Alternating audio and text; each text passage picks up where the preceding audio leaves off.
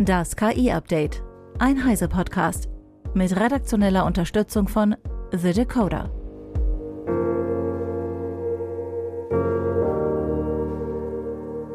Hallo, ich bin Isabel Grünewald und dies ist unser Deep Dive zum Wochenende. Die Spieleindustrie ist ein Milliardengeschäft. Kostprobe gefällig? Die Entwicklung von Grand Theft Auto 5 hat 265 Millionen Dollar gekostet. Rund 1000 Menschen haben mehr als fünf Jahre lang an dem Spiel gearbeitet. Dafür hat GTA 5 bereits am ersten Tag der Veröffentlichung einen Umsatz von mehr als 815 Millionen US-Dollar gemacht und innerhalb der ersten drei Tage eine Milliarde. Es wird gemunkelt, dass sich Rockstar Games die Entwicklung von Teil 6 der Gangster-Saga ein bis zwei Milliarden Dollar kosten lässt. Ich kenne Menschen, die sich extra für GTA 5 damals eine neue Konsole gekauft haben. Der Release eines solchen Blockbusters generiert also auch drumherum jede Menge Cashflow. Und da ist GTA keine Ausnahme.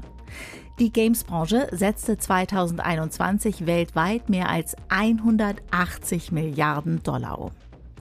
Wenn ihr den Heise Online News Ticker verfolgt, dann habt ihr sicher auch von dem Kampf der Giganten Sony und Microsoft gelesen.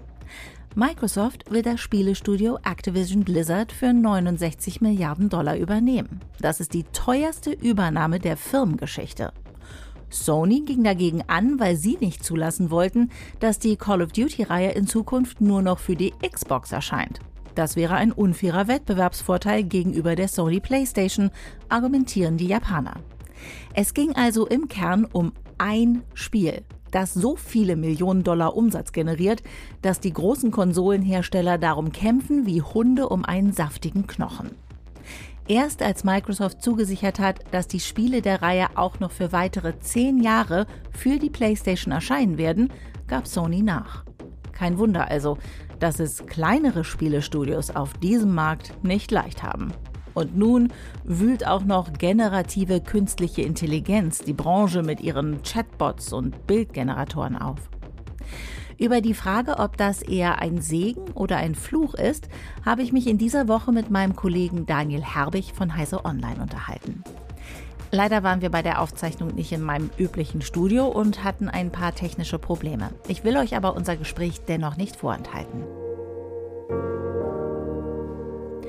Bevor wir loslegen, habe ich noch einen kleinen Hinweis für euch. Als Teil der Heise Online Community bekommt ihr nämlich das Heise Plus Abo die ersten drei Monate zum Sonderpreis für nur 6,45 Euro pro Monat. Damit könnt ihr dann nicht nur alle unsere Artikel auf Heise Online lesen, ihr könnt auch auf alle sechs Heise Magazine im digitalen Abo jederzeit mobil zurückgreifen. Nach Ablauf der Testphase ist euer Heise Plus Abo natürlich jederzeit monatlich kündbar. Dieses Angebot für unsere Podcast-Fans findet ihr unter heiseplus.de slash podcast. Und damit zurück zu meinem Gespräch mit unserem Games-Experten Daniel Herbig. Hallo Daniel. Hallo. KI-Tools in der Spieleentwicklung bringen ja vieles Gutes mit sich. Vieles hat sich schon oder wurde schon in der Vergangenheit angewendet. Wie ist denn da so der Stand der Dinge? Ja, also ich würde einschätzen, dass das gerade so am Kommen ist, wie in vielen Bereichen. Ich glaube, jetzt die Spiele, die jetzt rausgekommen sind, die haben wahrscheinlich noch nicht so viel mit drin. Mhm. Aber die Spiele, die jetzt in der Entwicklung sind, da fängt das dann so langsam an. Ne? Und das gibt dann natürlich ganz viele Möglichkeiten, Dinge, die vergleichsweise naheliegend und einfach sind, zum Beispiel eine Textur mal erstellen mit, mit, mit, mit einem Grafikprogramm oder so, äh, mit einem Grafik-KI-Programm. Das ist alles relativ machbar schon. Dann gibt's natürlich noch so ein paar Sachen, die sind noch so ein bisschen in der Zukunft, aber diese könnten sehr spannend werden in den nächsten Jahren. Was denn zum Beispiel? Also so das, das Interessanteste, was ich so gesehen habe, ist eben eine Möglichkeit, wirklich komplett neue Spielinhalte ähm, zu erstellen, indem man äh, NPCs mit KI erstellt. Das sind die, die NPCs, das sind nicht spielbare Figuren, das sind einfach so die, die Leute, denen man zum Beispiel in Rollenspielen so über den Weg läuft. Die halten sich ja normal an die Regeln an das, was die Entwickler sich ausgedacht haben. Ne? Es gibt mhm. da ein paar Dialogbäume und das ist im Grunde alles sind das Pfade, die die Entwickler so ausgelotet haben. Jetzt gibt es natürlich erste Experimente, dass man sagt, man stellt einfach ein KI-Modell hinter diese NPCs, mhm. äh, flüstert denen so ein bisschen ein, wer sind sie, was können sie wissen, was sind so ihre Themen, über die sie mhm. sich auskennen und so. Und erlaubt dem Spieler, der Spielerin einfach über ein Mikro beliebige Fragen einzusprechen. Das heißt, ich kann also nicht einfach nur das fragen, was die Entwickler gerade möchten, den, den, den, den Innkeeper fragen, was die Gerüchte im Dorf gerade so sind, mhm. und ich kann den fragen, was er zu Ananas auf Pizza hält oder was er, was er meint, wer die nächste Bundesliga-Saison gewinnt. Ne? Also es gibt einfach sehr viele Möglichkeiten, dadurch komplett neue Konzepte, äh, komplett neue Interaktionen zu schaffen. Das ist natürlich sehr cool. Und wird das auch schon in, von Spielen benutzt? Also hast du von bestimmten Spielen gehört, wo wir das erwarten können? Nein, also es ist in InWorld, das ist so ein Entwickler, der hat eine Demo. Mhm. Das ist so ein bisschen, natürlich muss man sagen, das muss auch zum Spielkonzept passen in dieser Demo. Das ist so ein bisschen so eine Art Detektivspiel. Man kommt an eine Szene, da ist irgendwie eine Fabrik explodiert und da sind ein paar Leute, mit denen kann man sprechen. Diese Leute wissen alle so unterschiedliche Dinge. Mhm. Und natürlich dadurch, wie ich das gerade auch gesagt habe, mit, mit der Ananas auf der Pizza ist natürlich ein Witz, aber tatsächlich kann man das halt machen. Mhm. Und man kann sich natürlich auch gut vorstellen, dass das nicht für jedes Spiel passt. also der Entwickler möchte dann, denke ich, auch in Zukunft eben oft die Kontrolle haben darüber, was Spieler jetzt ansprechen ja. können und was nicht. Aber die Idee ist cool und es gibt diese Demo und die funktioniert soweit. Ähm, ob und wie das dann natürlich letztlich in Spielen ankommt, das ist alles im Moment noch offen, würde ich sagen. Ich würde jetzt noch nicht, ich kann noch auf kein konkretes in Entwicklung befindliches Spiel mhm. verweisen, dass das so haben wird. Aber die Möglichkeiten sind einfach so riesig und sie demonstrieren eben, dass da viel passieren kann. Auch, auch Sachen, an die wir jetzt vielleicht noch gar nicht denken können. Mhm. Kann ich mir da echt gut vorstellen, dass da noch viel kommt. Jetzt haben wir ja in der letzten Woche auch schon über die ganzen Grafikprogramme gesprochen, die ganz viel können, die entweder den Job von Grafikern überflüssig machen oder ähm, sehr viel erleichtern können.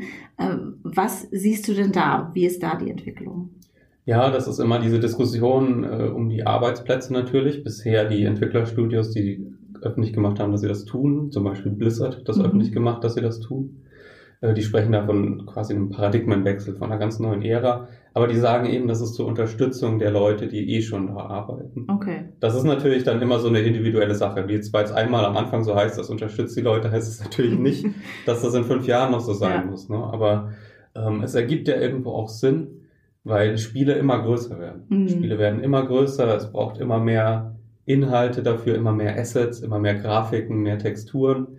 Ähm, und zum Beispiel bei Blizzard wird diese KI, die sie wohl intern trainiert haben, mit eigenen Artworks von mhm. den Entwicklern, die soll eben erstmal Artworks ausspucken. Das heißt, Inspiration kann man sich gut vorstellen, dass das jetzt schon sehr gut funktioniert. Ja. Und äh, ja, wo das dann hingeht, das ist dann natürlich wieder eine andere Frage. Ich kann mir zum Beispiel bei kleinen Entwicklerstudios gut vorstellen, ja, das sind dann so Handvoll Leute vielleicht, mhm. ein Level-Designer, einer, der die Story schreibt.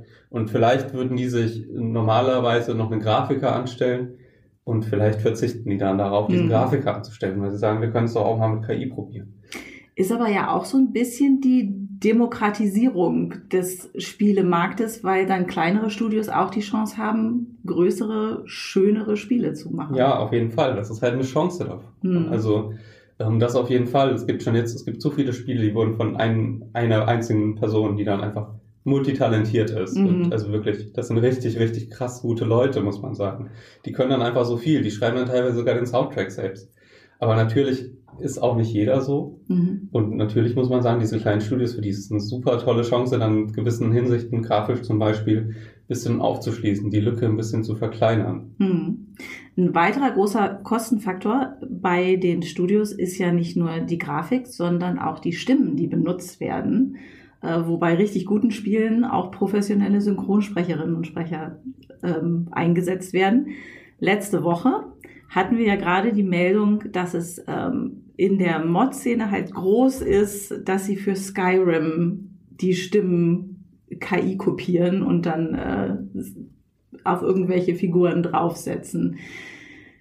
Das ist ja ein Problem, oder? Weil es so ein ungeregelter Markt ist. Ja, also erstmal die Mod-Szene ist sowieso super, um zu sehen, was da kommt. Mhm. Weil die äh, Mod-Szene, das sind einfach Leute, Privatpersonen, die sich dann teilweise zu Gruppen zusammenschließen und eben ja so inoffizielle Add-ons entwickeln, so mhm. ihre eigenen Träume verwirklichen quasi und teilweise finden die so auch den, den Einstieg in die Spieleentwicklung. Warum KI da sehr gut läuft, ist einfach, die haben ja nicht die Mittel, die Studios haben. Ja. Die haben nicht mal den kompletten Codezugang. Die müssen einfach Ellbogen raus und kämpfen und alles, was sie kriegen können, nehmen die. Mhm. Und deswegen setzen die ganz viel auf KI-Tools. Müssen sich auch keine großen Sorgen um, um legale Aspekte machen, weil mhm. die werden jetzt in der Regel nicht verklagt so wie es ein Studio zum Ja. Beispiel werden würde. Das heißt, die setzen da schon sehr viel drauf und freuen sich einfach, die, die nehmen einfach die neuen Möglichkeiten viel schneller an, als es jetzt die Studios tun, die das dann erst nochmal Prozesse prüfen Ja. müssen und so. Diese konkrete Sache mit den Stimmen ist natürlich höchst problematisch. Also wirklich aus verschiedener Hinsicht. Erstmal rechtlich natürlich. Kann ich einfach eine Stimme nehmen von einer Person, die einmal irgendwie eine, eine Figur eingesprochen hat Mhm. und alles mit dieser Stimme machen. Das ist natürlich erstmal eine Urheberrechtsfrage und dann natürlich auch eine Persönlichkeitsrechtsfrage. Ne? Mhm. Also du weißt es ja sehr gut. ja. Deine Stimme ist ja kopiert. Äh, Ist nicht so geil, wenn da einfach jeder alles mitmachen kann. Nee, so die Vorstellung, dass der Enkeltrick plötzlich richtig gut funktioniert bei meinen Eltern, weil es tatsächlich meine Stimme ist, die da anruft, ist gruselig. Ja, oder in dem Fall von Skyrim ist es halt so, dass diese Stimmen dann teilweise auch für pornografische Inhalte verwendet Mhm. werden. Was natürlich, das kann, glaube ich, kann man, glaube ich, sehr gut nachvollziehen, dass diese Sprecher das nicht möchten. Die Ja. möchten ja auch eine Kontrolle darüber, was mit ihrer Stimme passiert. Hm. Ähm, Skyrim zeigt aber eben auch, dass es schon wahnsinnig gut funktioniert. Und da ist wieder der Aspekt der Möglichkeiten, Ja. dessen, was machbar ist. Auch bei professionellen Spielen ist es Mhm. so, dass nicht jede, äh, jede Zeile vertont ist unbedingt. Zum Beispiel bei ganz vielen Rollenspielen, die haben so viel Dialoge, die können Mhm. sich das gar nicht leisten, äh, Sprecher für jede einzelne Zeile äh, Hm. einzukaufen quasi. Und dann ist es oft so, dass die Hauptdialoge vertont sind und so die Nebenquests und so, die sind dann nicht vertont. Jetzt kann ich mir natürlich ein Szenario vorstellen, in so einer idealen Welt, wo man sagt, man heuert die, die, die Sprecher trotzdem an. Man lässt sie die Hauptdialoge einsprechen, so wie immer, zahlt Mhm. denen ihr Geld. Und dann zahlt man denen vielleicht noch zusätzlich so eine Pauschale dafür, dass ich die Stimme KI gesteuert im Kontext dieses Spiels für diese und jene Anzahl von äh, Zeilen noch äh, automatisieren kann, Mhm. quasi. Das heißt, in dieser idealen Welt äh, würden dann die, die, die Synchronsprecher vielleicht mit mehr Geld rauskommen Hm. und die Entwicklerstudios hätten ähm, die Stimme dann noch, um diese Nebendialoge zu vertonen. Und die Spieler würden profitieren, indem eben alle Dialoge vertont sind. Das ist natürlich dann so eine Win-Win-Win-Situation, die jetzt natürlich sehr hypothetisch ist, klar. Ja. So könnte man sich das zum Beispiel vorstellen. Denn das Modden selbst ist ja gewünscht von den Studios. Also die wollen ja, dass die Leute ihre eigenen Inhalte damit dazugeben, oder? Ja, das ist immer so ein bisschen abhängig vom Spiel. Bethesda, von Skyrim, der Entwickler, der toleriert das, ermutigt das, er veröffentlicht ein Entwicklungstool, mit Mhm. dem das Modder machen können. Davon profitiert das Spiel, wie du sagst, auch sehr. Also es ist einfach langlebig wegen Mods, gerade Ja. auf dem PC, weil es einfach wirklich sehr viele wahnsinnig gute, unterhaltsame Sachen gibt, die Mhm. dieses, dieses Spiel auch zwölf Jahre nach Release noch frisch halten. Ähm, da ist natürlich auch nicht jedes Spiel für geeignet und nicht jeder Entwickler findet das gut, weil du natürlich gewissermaßen die Kontrolle über dein Spiel aus der Hand gibst. Ne? Ja. Das ist natürlich immer so ein gewisses Risiko und ja, es ist jetzt sicherlich jetzt auch nicht geil für Bethesda, da in den Headlines zu sein mit irgendwie, um Gottes Willen, Leute nehmen, nehmen Stimmen auf und Ja. mit KI machen da Pornos drauf in Skyrim. Das ist natürlich nicht schön für die. ja. Das ist immer so ein Risiko für die dabei. Ne? Könntest du dir eine Lösungsmöglichkeit vorstellen? Ich meine, du diskutiert die EU ja als einer der Vorreiter für die KI-Regulierung äh, über mögliche Regulierungen für KI. Ähm, kannst du dir vorstellen, wie sowas aussehen könnte, um das ein bisschen einzugrenzen? Ja, es ist extrem schwer. Also das, Gesetz ist einfach nicht ansatzweise da. Man hat sich im Stimmen bisher gerade im konkreten Fall nicht viel Gedanken gemacht. Mhm. Das Schlimmste, was passieren konnte, ist, dass jemand die imitieren konnte. Und jetzt plötzlich hat man diesen kompletten neuen Aspekt und da ist einfach die Rechtsprechung überhaupt nicht hinterher. Hm. Also ich stelle mir das sehr, sehr schwierig vor. Ich denke, in jedem Fall müsste es eine Erlaubnis der Person geben, die diese Stimme bereitstellt, gewissermaßen. Ähm, Und dann heißt natürlich noch der ganze andere Aspekt. Hm. Selbst wenn diese Person ihre Stimme nicht aktiv bereitstellt und diese Stimme, die am Ende rauskommt, nicht klingt wie diese Person, wurde vielleicht das Datenset dann eben doch mit der Stimme dieser Mhm. Person trainiert. Das ist was, das wir auch schon bei Bildern Ja. sehen zum Beispiel, wo dann Künstler sagen, ja, das sieht nicht aus wie meins, aber es wurde tra- trainiert mit meinen, mit meinen Kunstwerken. Hm. Das ist ja dann nochmal eine ganz, noch, noch mal eine Ecke komplizierter Ja. in, in der Rechtsprechung. Und äh, also ja, das ist höchste Zeit, dass sich da schlaue Leute ransetzen und Lösungen entwickeln. Natürlich nicht nur bei Videospielen, Ja, sondern allgemein. Ne? Das ist Genau. einfach eine allgemeine, eine allgemeine Problematik bei der KI gerade. ja. Denn äh, die Dinge, die in so ein Training reinfließen, ich meine, du hast gesagt, Blizzard trainiert die eigene KI mit den eigenen Bildern. Mhm. Das ist ja völlig in Ordnung. Ähm, aber wir haben letzte Woche auch, ähm, hat André erzählt, dass das auch eine gewisse Begrenzung ist. Also wenn eine Nachrichtenagentur nur mit den eigenen Bildern eine KI trainiert, dann wird die nie so gut oder so umfangreich sein wie eine, die mit allen Bildern des Internets trainiert ist. Ja, auf jeden Fall. Ne? Also in dem Blizzard-Beispiel könnte es vielleicht sogar ein Vorteil sein, wenn man dann natürlich sehr gut steuern kann, wie diese Art Designs letztlich aussehen, dass mhm. sie so in, in den Style passen, den man sich wünscht. Ähm, da ist natürlich auch die Frage, reichen diese Art Designs, die vorher erstellt wurden, überhaupt aus, um sowas zu trainieren? Mhm. Also das braucht ja in der Regel riesengroße Datensätze. Und wie du sagst, ist natürlich völlig richtig. Äh, am meisten Flexibilität hast du auf jeden Fall, wenn du da einfach eine Menge, eine Menge an Daten drin hast, mhm. aus allen möglichen Quellen. Und dann eben einfach auch mal vielleicht eine, eine Grafik in einem anderen Design zur Inspiration zu sehen. Mhm. Abgesehen von Blizzard welche Studios arbeiten noch mit solchen Konzepten, Ideen? Also Ubisoft hat zum Beispiel schon angekündigt, dass sie das machen. Ich denke, viele Studios gehen damit einfach nicht in die Öffentlichkeit, mhm. machen gerade ihre Experimente. Das ist ja gerade groß am Kommen. Es wird teilweise aber auch schon in die Engines äh, integriert, mit denen diese Studios dann arbeiten. Zum Beispiel Unity hat mehrere mhm. KI-Tools vorgestellt, ähm, die dann halt zum Beispiel ja das Erstellen von Grafiken sogar erleichtern und sogar äh, Animationen bauen können. Mhm. Also dass ich einfach eine deskriptiv beschreibe, was soll diese Figur jetzt machen und dann macht die von mir aus ein Salto, weil ich das so eingegeben habe. Auch das sind natürlich Tools, die von denen profitieren vor allem kleinere Studios, die jetzt noch nicht einen vollwertigen Animator da drin haben, mhm. der das quasi äh, selbst machen kann. äh, Unity ist natürlich auch ein Studio, äh, eine, eine Engine, die viele kleine Studios benutzen. Und das wird in den nächsten Jahren einfach noch viel, viel mehr werden. Diese Spiele-Engines werden immer mächtiger, mhm. erlauben immer schneller richtig viele Inhalte zu erstellen, große Umgebungen, auch, äh, auch grafisch hübsch, äh, ohne dass ich jetzt selbst da wahnsinnig viel Kenntnis dafür haben muss. Also es wird schon spannend sein zu sehen, was, was die kleinen Studios, äh, die, die, die mittelgroßen Studios da rausholen, um ein bisschen diese Lücke zu diesen richtigen kolossalen Studios, die mhm. dann wirklich hunderte Mitarbeiter haben ein bisschen zu schließen. Das heißt, wenn ich dich richtig verstehe, müsste ich theoretisch in ein, zwei Jahren gar nicht mehr wirklich programmieren können, um ein Spiel zu programmieren. Ja, Programmierer sehen das sicherlich anders. Aber zum Beispiel dieses Tool in Unity kann schon Code Vorschläge, Code-Beispiele mhm. schreiben und wir sehen ja, ChatGPT spuckt auch schon Code aus. Ähm, ich selbst bin jetzt kein Programmierer, ich würde bezweifeln, dass man Programmierer komplett ersetzen kann in mhm. Videospielen. Ich würde auch hier hoffen natürlich, dass das dann eher so, eine, so ein Unterstützungsaspekt ist. Äh, man kann sich helfen lassen von der KI und muss das dann aber letztlich noch selbst implementieren und prüfen. Ähm, wohin die Reise geht in den nächsten Jahren, ist halt einfach wahnsinnig schwer abzuschätzen, wie gut das Zeug letztlich ja. wird. Ne? Hättest du vor ein paar Monaten gedacht, dass wir heute über so ein Thema schon so sprechen können und all das sehen können? Es bewegt sich schon sehr schnell. Ne? Mhm. Also es, äh, ich hatte das Gefühl immer so, es war in der, in der Spiele-Community zum Beispiel hatte man schon das zum Beispiel von KI-Texturen upscalen, also eine höhere Auflösung, einfach mhm. automatisiert. Das hat schon ganz gut geklappt, aber jetzt reden wir natürlich von komplett, komplett anderen Kategorien. Mhm. Und es bewegt sich ja alles so schnell, dass man wirklich, wie ich gerade gesagt habe, man weiß einfach gar nicht, wie, was kommt da jetzt in ja. den nächsten Jahren. Und äh, die Hoffnung bleibt natürlich, dass die Studios das ethisch implementieren können, ohne da Arbeitsplätze äh, hm. zu kröpfen. Aber das wird sich natürlich zeigen müssen. Ja. Und also persönlich, ich bin ja, ich habe ja das Schrifthandwerk ist ja meines und äh, da ist natürlich ChatGPT auch und ich immer, wenn ich mir was versuche von ChatGPT schreiben zu lassen oder ein bisschen mit rumprobiere, habe ich immer noch das Problem, dass es nicht gut genug ist für ja. mich.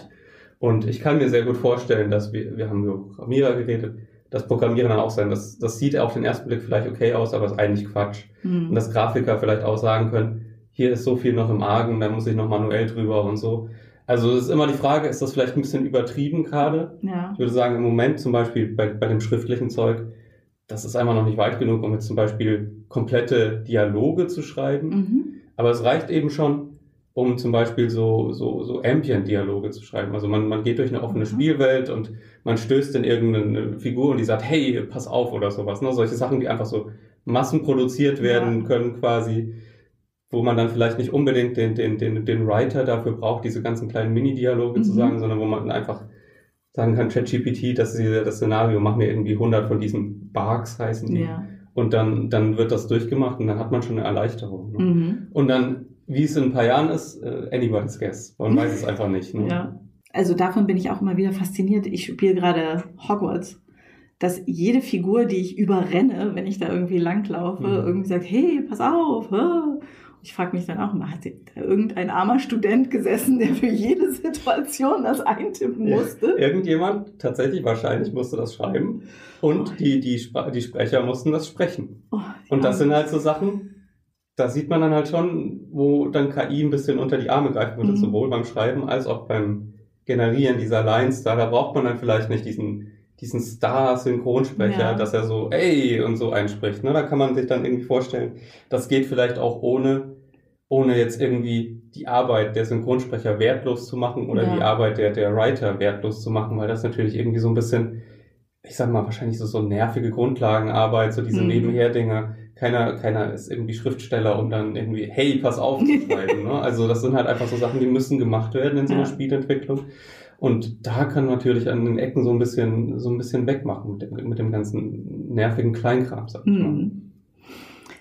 Wenn das irgendwann eine KI übernimmt, woran merke ich denn dann, dass in dem Spiel nicht mehr ein armer Student saß, der das eingetippert hat, sondern äh, eine KI, die das übernommen hat. Ja, im Idealfall merkst du es natürlich gar nicht. Das ist natürlich das Ziel. Mhm. Wenn man es merken würde, würden es die großen Entwicklerstudios wahrscheinlich nicht machen. Das heißt, äh, wir, wir stützen uns jetzt im Grunde darauf, was Studios, womit sie in die Öffentlichkeit gegangen okay. sind. Aber natürlich kann es sein, dass da schon längst viel mehr unterwegs ist oder zumindest in den nächsten Jahren, dass wir es eben einfach gar nicht mehr mitkriegen, weil wir den Unterschied nicht merken. Mhm. Und das ist natürlich das, da muss man dann genau drauf schauen. Ne? Einerseits schön, andererseits ein bisschen gruselig, die Vorstellung. Ja. Prima. Danke, dass du bei mir warst. Sehr gerne. Das war's für heute mit unserem Deep Dive. Für die kommende Woche habe ich Dorothee Wiegand von der CT eingeladen. Sie beobachtet unter anderem die Veränderungen auf dem Arbeitsmarkt, die generative KI mit sich bringt. Wo fallen Arbeitsbereiche weg? Was kommt neu hinzu? Was sollte reguliert werden und worin liegen echte Chancen?